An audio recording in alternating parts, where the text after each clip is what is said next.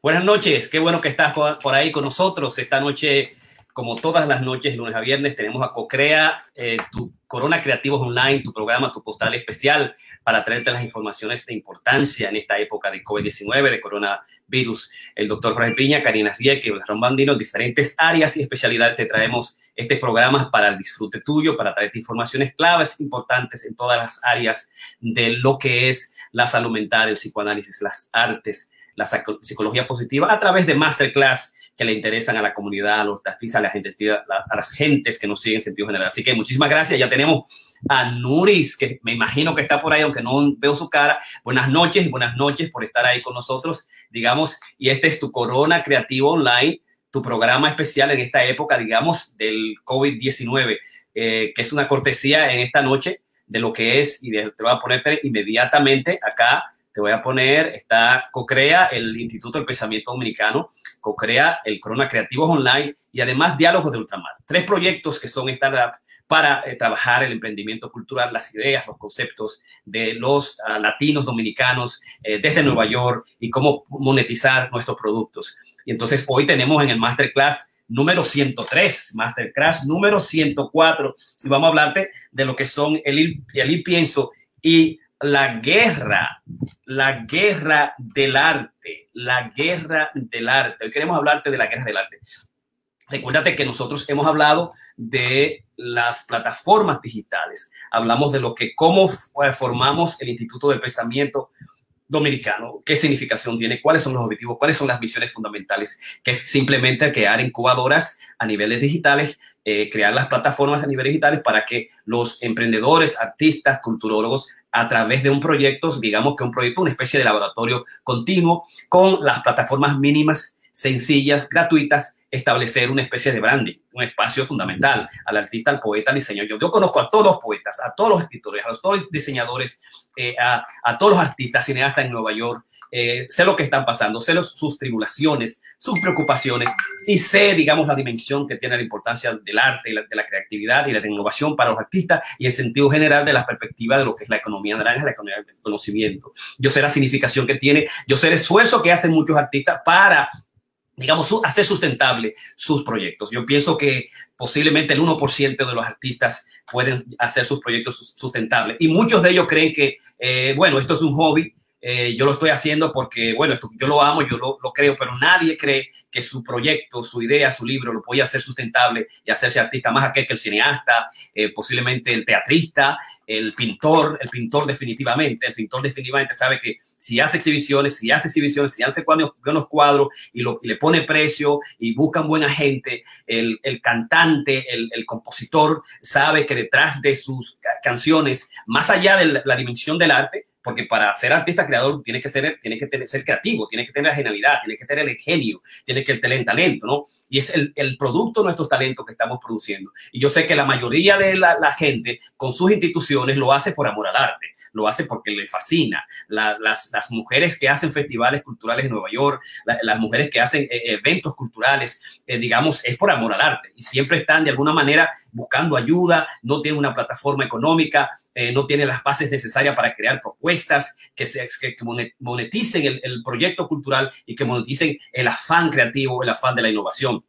No hay asuntos de patentes, como estamos, digamos, hablando en el, en el Global Talk eh, con Omar y un grupo extraordinario como Huáscar Jiménez que estaban presentando lo que es la idea creativa eh, y, y, que me fascina eh, de alguna manera todo el proyecto, toda la dimensión que tiene la, la, economía creativa, pero a nivel digital, ¿no? El producto digital, ¿no? Y yo hablaba como yo hace 3, 4, 5 años conozco los, los grandes expertos en, en la información digital, en la, en la dimensión digital, que hicieron de un producto cualquiera en 24 horas crear un millón de dólares con ese producto. Y conozco todos sus planes, todo lo que hacen, todas las plataformas y lo que he estudiado, pero digamos, como alguien me dijo, doctor Piña, dedícate a lo tuyo, dedícate a lo for profit, dedícate a tu profesión, a lo que te deja dinero para tu familia y después tú haces, te dedicas a la cultura. No lo contrario, tú te vas a dedicar a eh, médico, psicólogo, psicoanalista, como dijiste al principio, y te iba bien, te mete a la cultura, al no for profit, y dice, no funciona así. Tú tienes que dedicarte a, la, a lo tuyo, a tu oficio, a tu profesión, a lo a for profit, a lo que deja ganancia, eh, y entonces con la que te deja ganancia, tú te dejas la cultura. Pasaron 10 años de eso, me olvidé, volví a la cultura y la política y he retomado a partir de ideas y conceptos fundamentales de la economía cultural, la economía del conocimiento, con mi amigo José Rafael Antigua, que me ha, digamos, introducido con todos estos proyectos y el programa, digamos, de Lionel, a ampliar una serie de, de, conceptualizaciones, una serie de búsquedas de posibilidades. Y el COVID-19, el coronavirus, con lo que yo necesitaba y con lo, yo, lo que yo sé que tú necesitas, que anda buscando, que es el tiempo, digamos, la, la, el, tiempo necesario para dedicar dos, tres, cuatro horas más a, eh, digamos, desarrollar eh, un producto, eh, eh un producto que de cero a uno, que sea, un, que sea de cero a uno, nunca va a haber una, una, un producto como, como Microsoft, nunca va a haber un, producto, eh, digamos, como, como Apple, nunca va a, ser, va a haber un, producto eh, como Facebook, eh como Uber. Eh, si tú lo haces, lo que estás haciendo copiando y las copias siempre nosotros sabemos dónde termina. O sea, los grandes productos innovadores, la de creatividad, están basados de, de zero to one de 1 a 0, de cero la creación y tu producto, tu cuento, tu novela, eh, tu pintura, tu diseño, el cine, tu obra eh, eh, artística, es lo que va a llevarte, digamos, a la posibilidad de crear, cambiar la comunidad, cambiar el mundo y cambiar la gente y transformarla a través de lo que es la creatividad y la conexión que los artistas nosotros hacemos. Entonces, el interés fundamental de pienso, del Instituto de Pensamiento Americano, con la dimensión del emprendimiento cultural, es, es que nosotros podamos tener los elementos claves y fundamentales para hacer esos cambios. ¿No? Y te lo digo y te lo repito y quiero hacerlo contigo. en las últimas masterclass hemos hablado de cómo hemos ido eh, creando los productos. De ahí pienso eh, de los de CoCrea, eh, cómo ya CoCrea tiene 100 masterclass completa con, con, y cómo ya hicimos todos los archivos en una plataforma gratuita. Hablamos también de diálogo cultural que comenzó de una manera política y ahora está civil y va a traer las, los, los expertos, los investigadores, los creadores, los artistas, los poetas. Eh, yo traje ya a, a Dianel Tejada desde Madrid. Eh, con, con un, metapoeta, un escritor, traje, digamos, las concepciones también de Antonio Ruiz Pascual, un extraordinario, el director, presidente de Arte Total de Madrid, de donde ante, entra el arte latinoamericano en sentido general por, por Madrid hacia toda Europa, es a través de Antonio Ruiz Pascual y lo traemos a ti. Entonces hoy vamos a traer también eh, un artista, un, un, un, investigador, un presidente, un director ejecutivo de una, de una empresa de aplicaciones digitales latina. Eh, para que vea qué se puede hacer, qué se hace con los productos, cómo se, se, se hace el, el, mercadeo, la publicidad digital, cómo se crean los, los, productos, cuáles son las plataformas fundamentales, digamos, para trabajar tu producto, tu trabajo, como nosotros lo estamos haciendo. Eh, vimos cómo fuimos de Facebook, Zoom Live, eh, eh, pasamos a una plataforma nueva que es el, el Meta Studio, el, el, Meta Studio Press, el Meta Studio Digital, para trabajar toda la dimensión nuestra de lo que es el movimiento internacional de la metapoesía. Entonces hoy queremos trabajarte lo que es la guerra del arte, parte 1. Es decir, cuáles son las barreras eh, claves para todo artista y cuáles son las batallas eh, creativas que debemos nosotros, los creadores, los escritores, digamos, librar. No se trata de política para la gente que creía que yo iba a armar una guerra, una bomba política, a nadie ni nada. Si Jorge Piña lo único que sabe hacer políticamente es crear, ¿verdad? Con actividades, con inventos, con creación y el que el que el que el, el que está ahí que arre, que llegaron los caballos, ¿verdad? Pero mi objetivo jamás va a ser destruir, sino construir continuamente. Cuando hablamos de la guerra del arte es aquellas barreras y aquellas batallas creativas internas que impiden que tú que está ahí, que te hablo y te digo, a las cosas con nosotros y sin embargo todavía estás en la dimensión de la inspiración, de, la, de las motivaciones. Entonces, cuando yo hablo de las barreras y a las batallas creativas, te estoy hablando nada más y nada menos que la guerra del arte de Steven Pressfield. La mayoría de la gente, la gente que están en análisis conmigo, psicoterapia, que son escritores, que son creadores, que son emprendedores, que son artistas de, de toda la naturaleza, la gran pregunta que me hace, estoy bloqueado, no hace mucho que no escribo, quiero escribir una empresa, tengo este proyecto, pero creo que soy hiperactivo, no sé qué, qué debo hacer, no sé cómo arrancar con mi sistema de coaching, con mi empresa de coaching, no sé cómo eh, trabajar, digamos, eh, este, esta dimensión del, del arte de que, eh, que, estoy trabajando, que estoy tratando de hacer. Y entonces, simplemente lo que yo digo, vamos a, vamos a estudiar juntos, especie, una especie de biblioterapia, lo que es la guerra del arte de Steven Pressfield y cómo él lo hace eh, lo que él hace y, la dimensión de la vida no vivida y cuál es el enemigo número uno que nosotros debemos definir, cuáles son las, digamos, las características de ese enemigo número uno que impide a nosotros, los artistas, los creadores, a los escritores hacer nuestro trabajo y cuáles son las sintomatologías de, detrás de ese enemigo número uno. Y entonces pasar a definir ese creador amateur, ese creador que está por hacerse, al nuevo creador profesional, al nuevo creador pro en esta era digital de grandes problemáticas y grandes dificultades. ¿Verdad? Eh, se, se trata de la guerra del arte, pero de la guerra interna.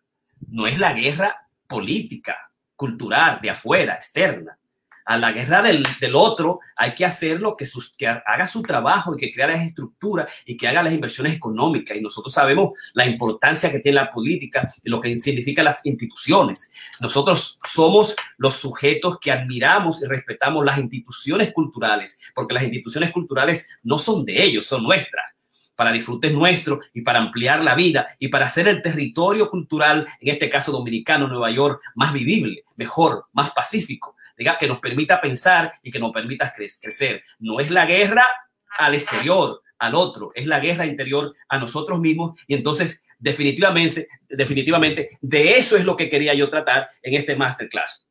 Y entonces yo lo voy a hacer desde eh, una perspectiva que me interesa, digamos, discutir con todos ustedes y es el hecho de que eh, yo quería siempre traer este tema y traerlo de una manera eh, individual eh, porque déjame invitar a hacer la invitación a algunas a mis invitados. Déjame enviarle a Remy mi invitación. También tengo que enviárselo a Jorge para que entre ahorita. Pascual. Y tengo que enviárselo a Lozano, que van a entrar ahorita en media hora a discutir conmigo las cosas de hoy, ¿no? Entonces, en esta masterclass, en la masterclass número, eh, la masterclass número 103, que hoy miércoles, déjame apuntarlo aquí, eh, masterclass número 104, perdón, de Metapolítica y pienso la guerra de las artes, parte 1.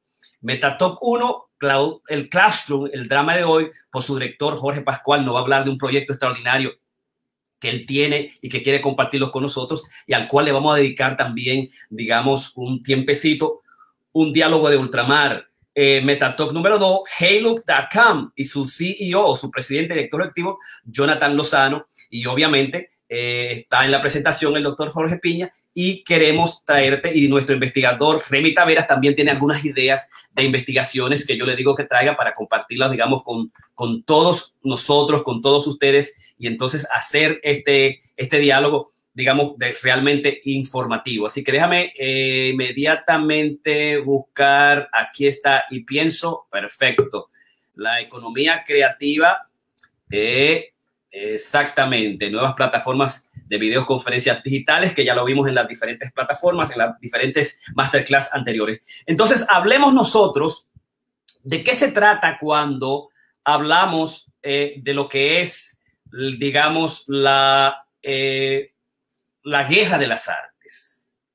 La guerra de, y voy a compartir la pantalla, voy a, compartir la pantalla con ustedes, voy a ponerla, ampliarla un poquito más Déjame ver si la amplío, hacerla un poquito más y me voy a ir acá y voy a traer acá el libro, a ver si puedo hacerlo directamente. Entonces, si me pueden, si pueden ver el libro, aquí está un momentico. Déjame ver si lo amplío un poco y si ahí lo pueden ver. Cuando yo hablo de la guerra de las artes, estoy hablando del libro 1, 2 y 3, y estoy hablando de eh, Pressfield, ¿Cuál es la guerra interna, el enemigo que impide al escritor, al autor, trabajar sus productos la novela, el cuento, los, las videoconferencias, las clases, las empresas, el startup, eh, y el, cuando él habla de, ese eh, enemigo número uno, es el enemigo de lo que es la resistencia. Eh, y al Robert Mackey, al introducir el trabajo de Robert eh, Pressfield, de Steven, dice, lo hice en un último momento y mientras leía el libro definiendo el enemigo, me encontré observándome con ojos de culpa después de terminar cada página. Pero entonces el libro 2 me entregó un plan de, de batalla, el libro 3 una visión de la victoria y al cerrar la guerra del arte sentí de una y un estado de calma positiva me invadía. Al principio del libro 1 Prefield designa como resistencia al enemigo de la creatividad su término global para lo que Freud llamó pulsión de muerte, esa fuerza destructiva inherente a la naturaleza humana que surge cuando consideramos una línea de acción difícil, pero que a largo, pero a largo plazo podría ser beneficiosa para nosotros y para los demás. Es lo que se llamaba el bloqueo, es la dimensión del autosabotaje, de la autodecepción, de la autocorrupción. De eso que yo quiero hablarle hoy.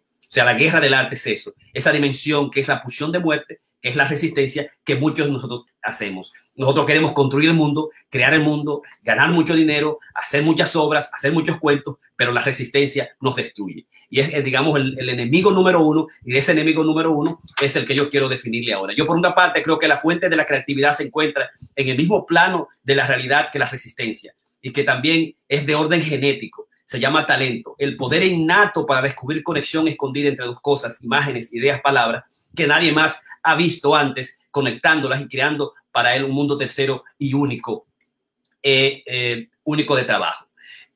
¿Cómo lo hace? ¿Cómo lo hace eh, Steven Spielberg? Dice, yo lo, lo hago de esta manera. Me levanto, me doy un baño, desayuno, leo el periódico, me lavo los dientes. Si tengo llamadas que hacer, las hago. Entonces me tomo el café, me pongo mis botas de trabajo y me ato los cordones de la suerte que me regaló mi sobrina Meredith. Me dirijo a la oficina, enciendo el ordenador, mi, sudadera de la suerte está doblada sobre la silla con mi amuleto de la suerte que compré en una gitana en Santa María del Mar por solo 8 dólares en francos y la placa que dice largo, un hombre que un día soñé, me la pongo. Sobre mi diccionario se encuentra el cañón de la suerte que mi amigo Bob Versandi me trajo del Morro, Cuba. Lo apunto hacia mi silla, para que pueda dispararme inspiración, leo mi oración, que es la invocación de la musa, de la Odisea de Homero, traducida por T.E. Lawrence, Lawrence de Arabia, que mi querido amigo Paul Rink me regaló y que está cerca de la riposa donde repisa, donde reposan los gemelos que pertenecían a mi padre. Son las diez y media, me siento y empiezo a trabajar. Cuando empiezo a cometer faltas de ortografía, sé que me estoy cansando. Han pasado cerca de cuatro horas. He llegado a mi límite por hoy decido que es suficiente por hoy, guardo lo que he hecho en un disco y lo meto en la gradería de mi, camión, de, mi camioneta en caso de que haya un incendio y tenga que huir, apago el ordenador, son las tres y media, la oficina está cerrada, cuántas páginas he producido, no me importa, son buenas, ni siquiera lo pienso, todo lo que importa es que he dedicado mi tiempo y he hecho y lo he hecho dándolo todo. Todo lo que importa es que por hoy, en esta sesión, he vencido la resistencia. Y eso es de lo que se trata. O sea, trae las oraciones, trae los santos, traer tus amuletos, traer todas las musas, todos tus rituales, para simplemente sentarte a escribir la novela, el cuento, a pintar, a diseñar, a crear el, el podcast, a, ponerte a pensar, a ponerte a escribir, a ponerte a planificar y hacerlo de una manera de lunes a viernes, hacerlo dos días a la semana, tres días a la semana. Si tu pasión está en eso y estás creando, estás teniendo un trabajo difícil, tormentoso, que no te das placer, que es simplemente económico, pero que hay algo más que te está llamando, ese proyecto importante, ese startup, esa empresa que, a la que tú quieres dedicarle todo el tiempo, David Eder te dice, no, lo único que tienes que hacer es dedicar una hora todos los días, dos horas todos los días. Eh, eh, digamos, y ese proyecto te va a hacer la gran película que nosotros necesitamos, que tú necesitas, pero tienes que hacerlo de una manera, eh, digamos, concientuda, habitual, sentarte a hacer y vencer, no importa lo que hagas cada día, vencer lo que llama la resistencia. Entonces, él, ¿cómo lo sabe?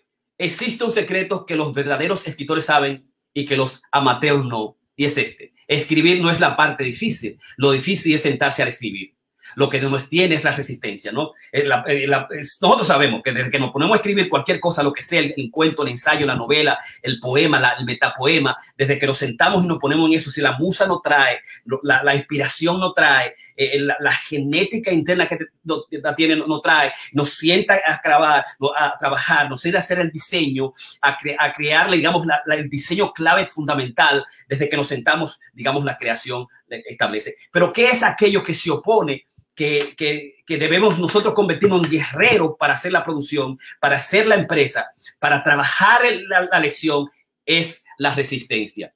O sea, la mayoría de nosotros tenemos dos vidas, la vida que vivimos y la vida no vivida dentro de nosotros. Entre las dos se encuentra la resistencia. La resistencia es la fuerza más tóxica del planeta. Es causa de más tristeza que la pobreza, la enfermedad y la disfunción eréctil.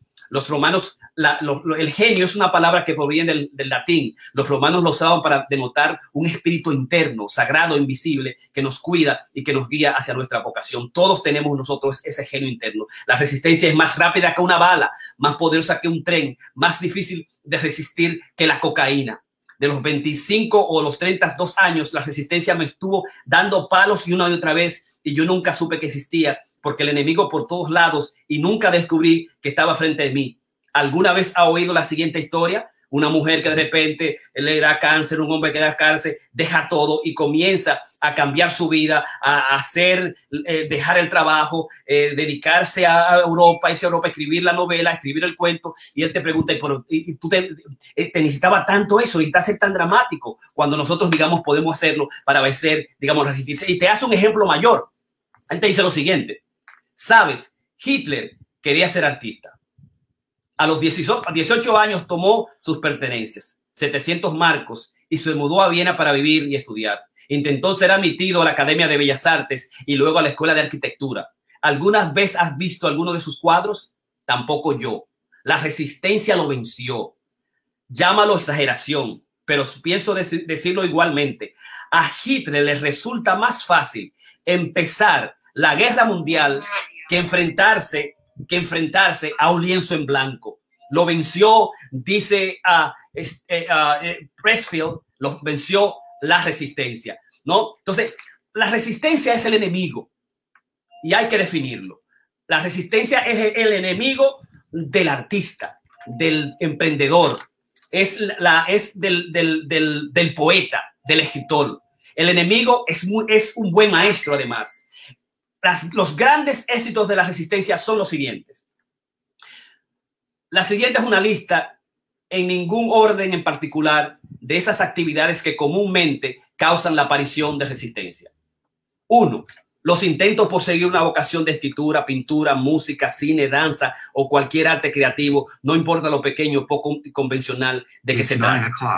La creación de cualquier aventura empresarial o administrativa con fines de lucro o no cualquier dieta o régimen de ejercicio, cualquier programa de crecimiento espiritual, cualquier actividad cuyo propósito es ejercitar los músculos abdominales, cualquier curso o programa diseñado para superar un mal hábito o adicción, cualquier tipo de educación, cualquier acto político, moral o de coraje ético, incluyendo las decisiones de cambiar por el bien algún patrón de conducta o pensamiento nosotros mismos, tomar la decisión de hacer algo cuyo propósito es ayudar a los demás, cualquier acto que requiere un compromiso de corazón, la decisión de casarse, tener un hijo, sobreponerse a problemas de parejas, tomar una posición frente a la adversidad. En otras palabras, cualquier acto que se opone a la gratificación inmediata en favor del crecimiento, la salud o la integridad a largo plazo, o expresando de otra manera cualquier acto que, proviene de nuestra naturaleza elevada en vez de, de la baja. Cualquiera de estos actos causará resistencia. Ahora, ¿cuáles son las características de la resistencia? ¿no? Y estas características de las resistencias, nosotros la vamos a tratar en otra ocasión, pero quería, eh, digamos, traer esos elementos fundamentales. O ¿Por qué nosotros, el escritor, nosotros tenemos que hacerle guerra al arte? ¿Por qué tenemos que hacerle guerra al arte? Porque la guerra al arte es una guerra interna. Y estas, digamos, y los enemigos, los enemigos del arte, del actor, del emprendedor, del creador, de que no tiene la gran obra en número en calidad es la resistencia interna.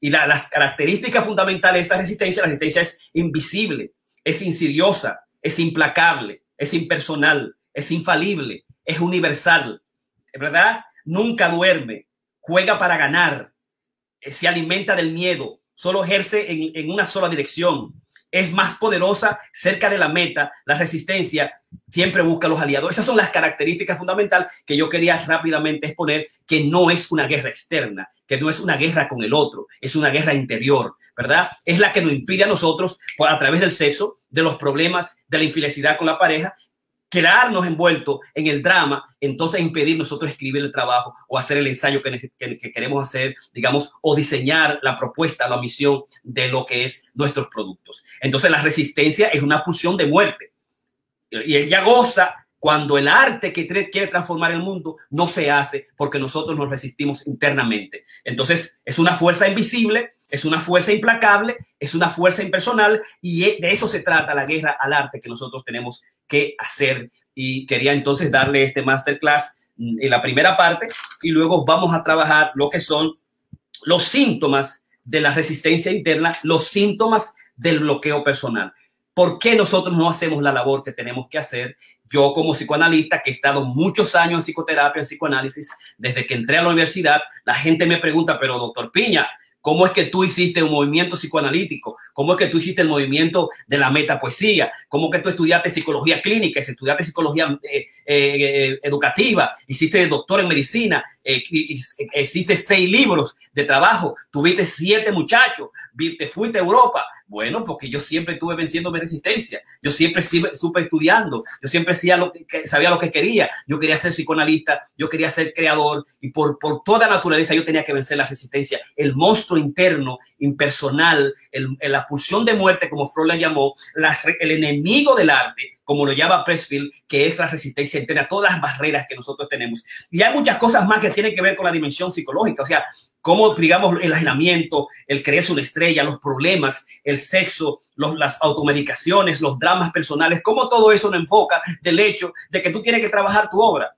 de que lo más importante es que todas las noches, en las mañanas, una, dos, tres horas, tienes que sentarte y trabajar el cuento, trabajar la novela, el drama, la filmación, ¿verdad? La empresa, eh, eh, hacer la propuesta, para, las propuestas de negocio. Y nosotros sabemos todas las dificultades que la resistencia tiene detrás. Y entonces por eso quería traerle la dimensión de lo que es la guerra del arte con el libro número uno de, eh, de Steven Pressfield en esta eh, clase de hoy. Así que eh, muchas gracias por estar ahí. Este programa es una cortesía de lo que es la...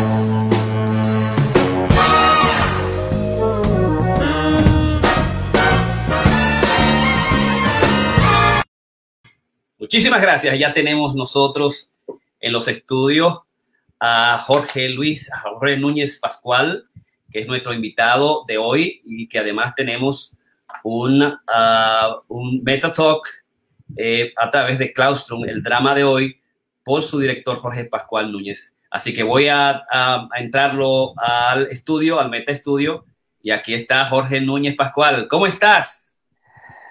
Eh, de verdad que me siento muy, pero que muy bien, feliz de estar una vez más contigo y compartir con todos tus seguidores, todos tus amigos y todo este mm, hermosísimo movimiento, no solo de orientación, sino también de, conocimiento de, y de todas estas cosas que verdaderamente no solamente necesitamos los creadores, también necesita el público en sentido general, porque yo soy de lo que cree que no tiene ningún sentido que tú crees para guardarlo, o sea, tiene que crear para ponerlo al, aire, ¿no? Ponerlo al público que la gente mm, eh, lo disfruta, lo disfrute y lo sufra también, porque a veces es parte de los objetivos. No necesariamente que lo sufra por dolor, sino que lo sufra para que lo ponga en cara algunas realidades. Y muy de acuerdo con el planteamiento de la guerra a la que, de la que vienes hablando. De verdad que es muy interesante. Eh, a veces uno lo hace de manera empírica, eh, no necesariamente porque ya alguien lo haya sistematizado o lo haya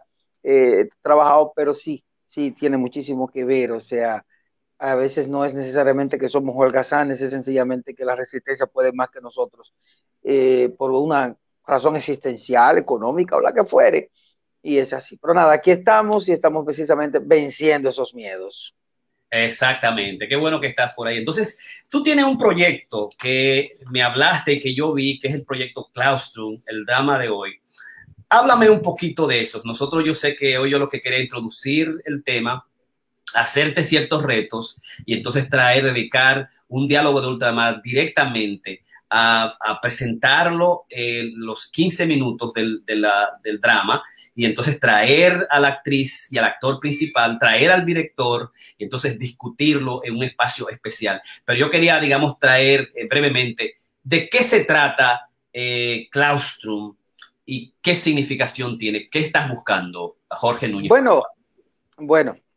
Eh, lo primero es que soy Jorge Núñez Pascual, como ya tú lo has dicho, soy el director del Teatro ECO, compañía que refundé acá en Nueva York, en compañía de mi esposa, la actriz y cantante Ingrid Pérez.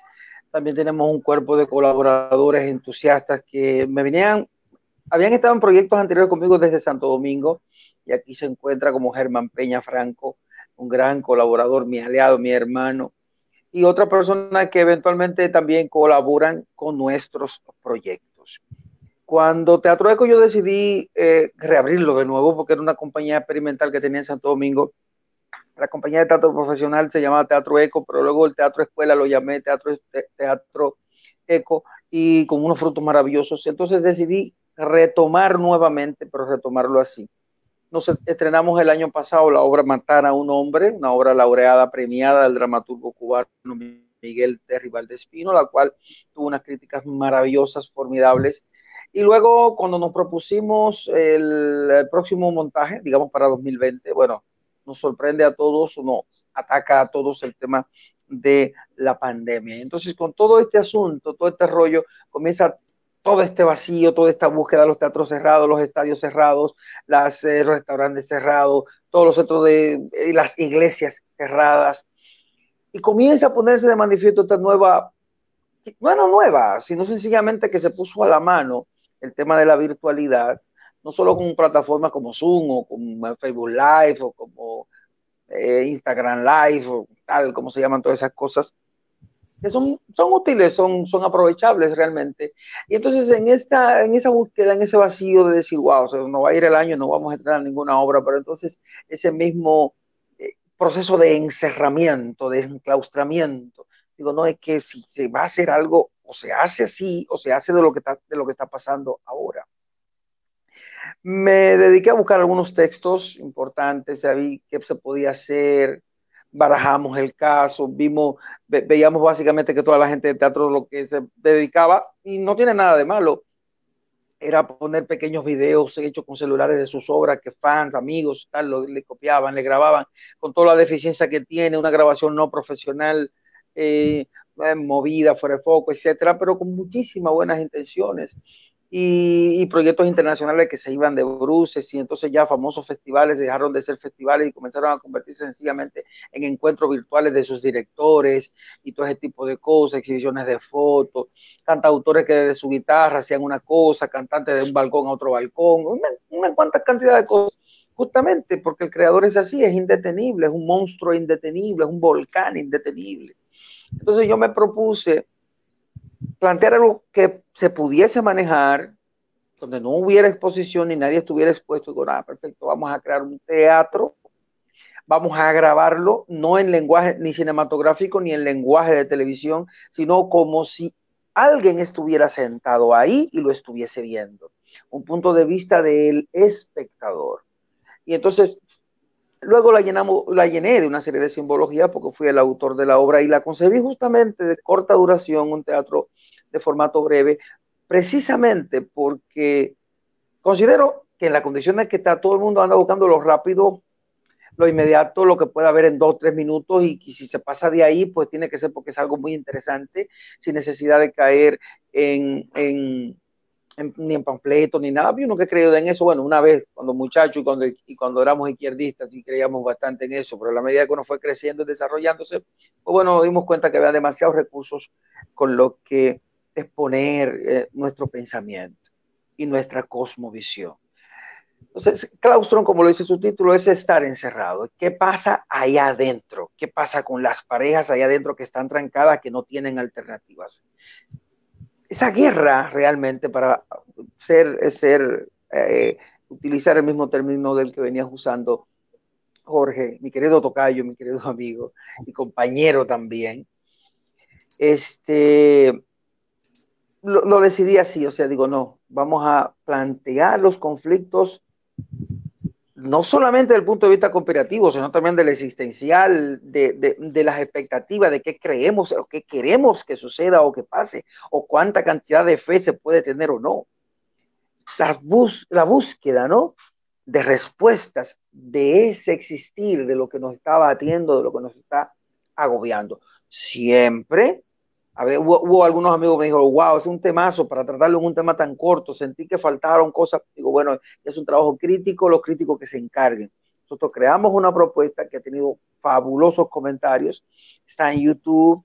Lo pueden buscar así mismo, Claustrum con M, el drama de hoy, Teatro Eco, y ahí lo van a encontrar. Tenemos una cantidad de visitas impresionantes para hacer una obra de teatro. Hemos tenido comentarios fabulosos y una cantidad eh, de visión, eh, de, vistas, ¿no? De, lo, de la audiencia. igual queremos que siga pasando. Yo particularmente creo que dicho sea de paso, cosas que tratamos en la obra, que se plantearon en la obra, ya se están viviendo, se están planteando. No quiero decir con esto que sea una obra profética ni nada que ver, es un tema de proyección, uno más o menos calcula que algunas de esas cosas pueden pasar, pero está ahí está en nuestra página de Facebook, no solo en la mía, también en la de mi esposa y otros compañeros que lo han compartido. Hemos tenido una recepción formidable. Entonces, eh, queremos que un espacio como este, especialistas de la conducta, del comportamiento y todo eso, también lo vean y lo analicemos y los discutamos, porque habría que ver cuánto puede aportar, no solamente la visión de la obra, sino también lo que ella cuenta, narra, plantea y cómo vemos esta cosa.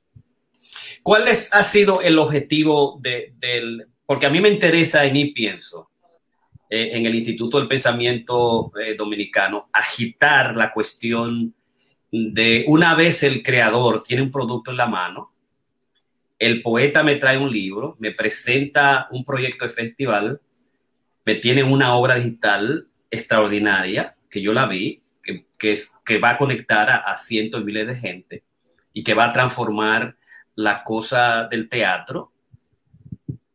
¿Cómo va a monetizar Jorge Núñez Pascual su producto? esa, es, la, digamos, la preocupación.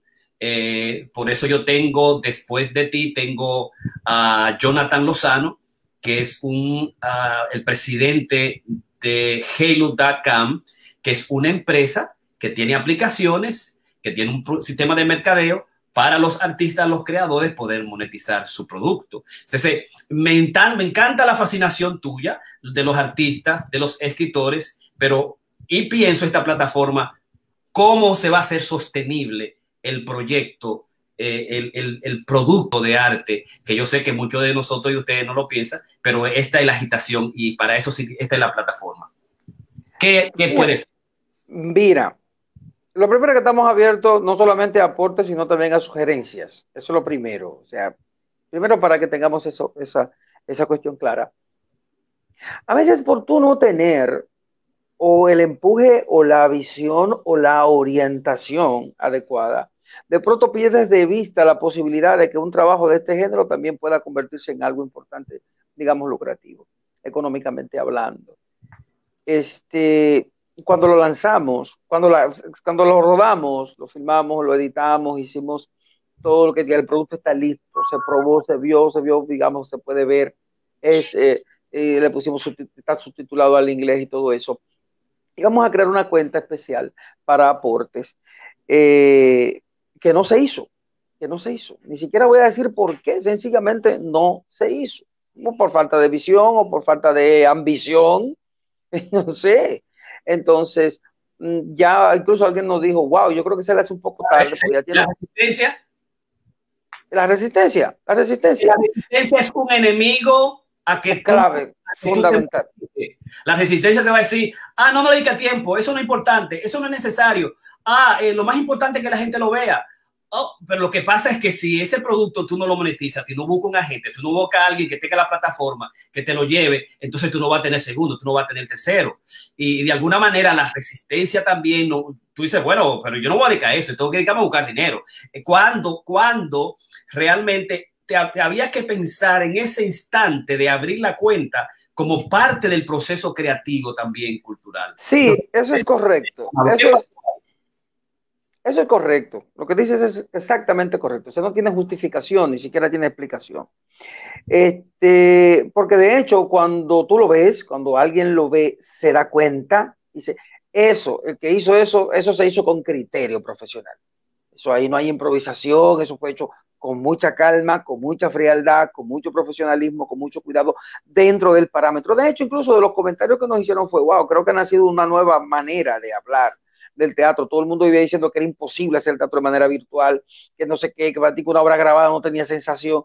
Y yo sabía, porque primero por mi conocimiento de cine, por mi conocimiento de teatro, y decía, lo que pasa es que cuando tú filmas, grabas una obra de teatro y la haces en formato de televisión, la haces en formato de cine, pierde la esencia teatral. Y cuando tú agarras una película y la quieres filmar con lenguaje cinematográfico, pero la haces con formato teatral, también se te cae, aunque sea, aunque sea un buen proyecto, sea un buen tema, o sean buenas actuaciones. No, yo tengo que llevar la obra de teatro grabada en formato teatral y desde el punto de vista del espectador, no desde el punto de vista de un director de cámaras. ¿Eh? de una gente manejando un switch, toma aquí, toma allá, toma aquí, close up, big close up, ta, ta, ta, plano medio, plano bajo, no, no, no, no. Es lo que pasa cuando tú te sientas en un teatro del tamaño que ves el escenario y del tamaño que ves los actores. Eso fue cuidadosamente hecho. Eso nos, no, no, no, nos metió mucho tiempo en, en, en, la creación y en el concepto de que las cosas salgan como estamos diciendo que salieran.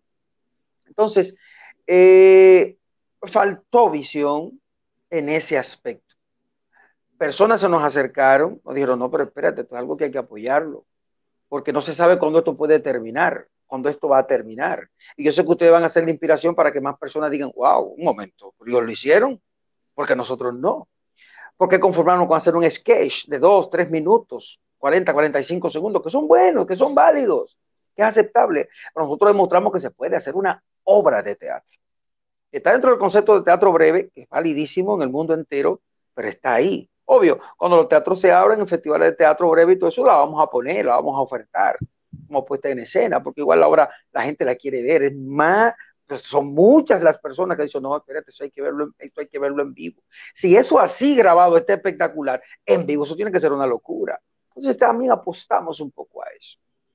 A mí me pareció fascinante. Es una obra que le llega a la gente, que es actual, que es una obra innovadora, pero sí, la cuestión que a mí siempre me preocupa, me ha preocupado siempre, es cómo que llegue a miles, que llegue a millones y que el producto de ese trabajo, sea el director y los actores sean beneficiosos.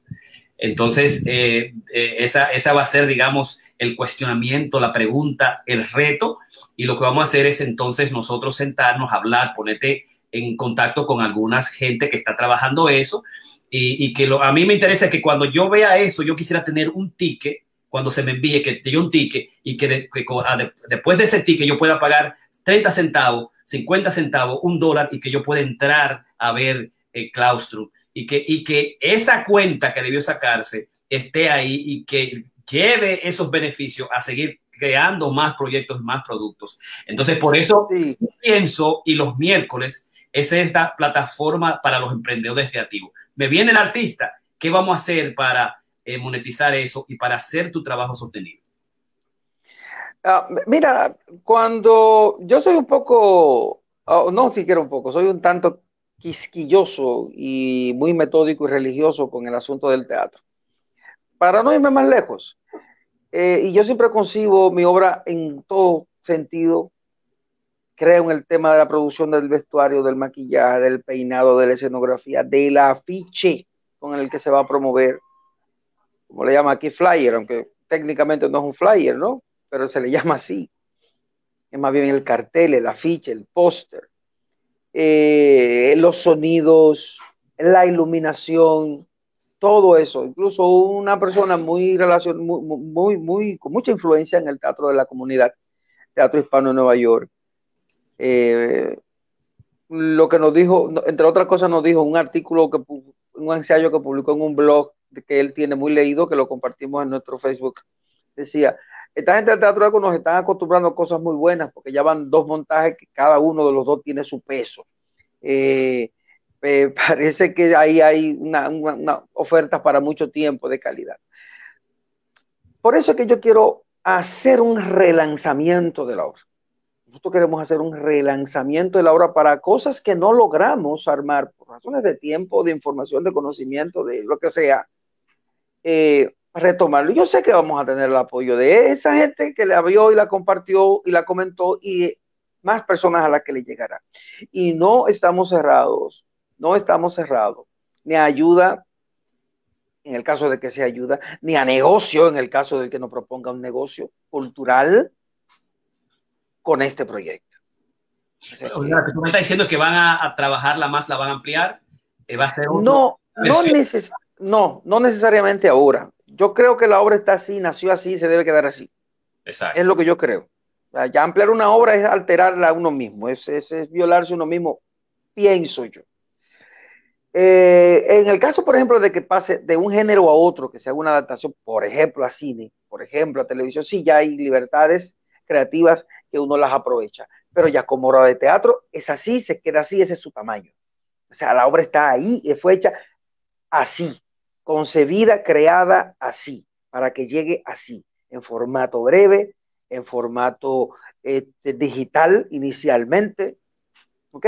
Porque es así que la, que la concebimos, o sea, pero es relanzarla en el mismo formato, relanzarla justamente para que llegue a más personas, este, utilizar plataformas ya existentes que le lleguen a, miles de personas si es posible, millones si es posible, y que luego venga una tasa de retorno, porque ya he visto en cosas que han salido después de nosotros, que dicen boleto, tanto, o sea, la gente tiene primero que pagarlo con su tarjeta hecho para tener acceso a verla. Digo yo, wow, y esto existe. ¿Dónde estaba yo que me perdí esto? Estoy diciendo. Es lo que te estoy diciendo. y te voy a decir una cosa, con 600 vistas que tiene, la, que tiene el proyecto, a un dólar que fuera son 600 dólares. 600 dólares. ¿Entiendes? O sea, que sí, que también son buenos para decir una cantidad. Pero yo he visto boletas de 10 dólares y de 15 dólares y de 5 dólares. Claro. Y, he entrado en una y una duró 6 minutos. Digo, ok, está bien. Y de eso pagué, y pagué un dólar, pagué un dólar por minuto. Y nosotros dura 15. No estoy ah. diciendo que Así que muchísimas gracias, Jorge Núñez Pascual. Yo quería traerte hoy hacer la motivación de Pienso, retarte a ti en términos de lo que es que te convierta en un emprendedor, digamos, cultural creativo, un emprendedor de la empresa, hacer la posibilidad sostenible, porque nosotros gozamos el trabajo, gozamos la creación, pero entonces, ¿cómo lo mantenemos? ¿Cómo lo hacemos sostenible? Entonces, ese es el reto que yo estoy haciendo personalmente, estoy haciendo con mis, creadores, mis escritores, con la comunidad en sentido general, y lo que estoy haciendo es trayendo las plataformas generales. Las masterclass pasadas han sido cuáles son las plataformas para hacer la videoconferencia. En los próximos vamos a traer a expertos cuáles son las plataformas para las obras de teatro, para las presentaciones del cine, para las, las presentaciones musicales, para los performances, y que tú puedas con tu obra como yo entrar a claustro y poder pagar el dólar. A mí me hubiese gustado, un amigo mío, de un jazzista, me dijo, doctor Peña, tengo un ticket para invitarte a tal cosa. Digo, ¿dónde está? Pa, me metí. ¿Cuánto es? Pa, dos pesos, tres pesos, cinco pesos, lo pagué. ¿Lo pagaste? Sí, yo lo pagué con PayPal. Entonces me hubiese gustado que Pascual, como me mate la invitación, me diga, chequéate eso, eh, eh, chequéate eso para que me vea eso, te voy a mandar un ticket de dos pesos, tú me lo metas, pues yo me meto para meter el ticket, y esa es la dimensión que yo, yo, quiero. Entonces, si tú lo haces con tres, con cuatro, cinco, con diez, con quince, y lo sueltas, me dice a mí, invítame, eh, y se monetiza el asunto, se monetiza digital y lo podemos hacer virar entre nosotros, entonces estamos hablando del emprendedor eh, creativo. Bien, estoy abierto a recibir las informaciones que me hacen falta para lograr esa parte, porque ahora mismo te confieso que no la sé. Ok, un abrazo y así ya tú sabes para que comiences a pensar eso y te voy a poner en contacto con gente que tenemos y también los programas que hacemos los miércoles es la idea de motivar a los creadores a ver la economía naranja, la economía del conocimiento y sobre todo la parte digital y hacerlos todos juntos. Este es Jorge Núñez Pascual, el director de una obra extraordinaria, el drama de hoy, Claustrum, que ha estado con nosotros en Corona Creativos hoy en Y Pienso. Muchísimas gracias y buenas noches. Gracias eh, a ti. Bye bye. Buenas noches.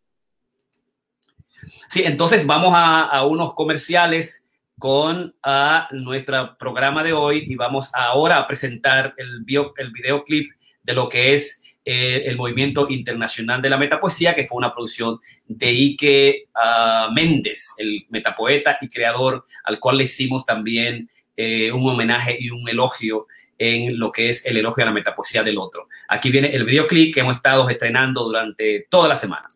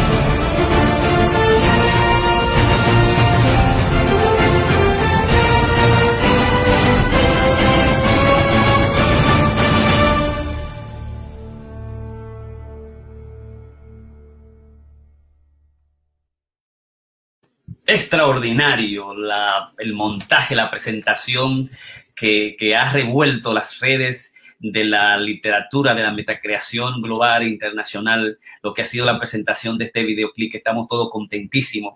E incluso el eh, Ramón Blandino, el psicoanalista, dijo, bueno, eso está tan bueno, tan interesante, que yo voy a meter incluso a Metapoeta para trabajar, eh, eh, digamos, la metapoesía. porque ese videoclip nos ha entusiasmado a nosotros? Tiene muy, muy contentísimo con todo eso. Así que hoy hemos traído lo que es el masterclass número 104 eh, metapolítica y pienso en la guerra de las, del arte, parte 1, con el Metatalk número 1, Classroom, el drama de hoy por su director Jorge Pascual Núñez, que hoy lo, traemos, lo presentamos para, digamos, eh, eh, ver ese producto extraordinario. Vamos a tomar un diálogo de ultramar completo para, digamos, dedicárselo y estudiarlo completamente. Y entonces vamos a dejar para la próxima ocasión a lo que es el Metatalk número 2, a el director CEO Jonathan Lozano y Halo.com para la próxima ocasión. Ha sido una presentación especial del doctor Jorge Piña hoy en ah, Y Pienso, Masterclass 104, Metapolítica, la guerra de las artes, parte 1, y en las próximas vamos a seguir con la guerra de, de las artes, parte 2. Así que muy buenas noches y bye bye. It's 9:30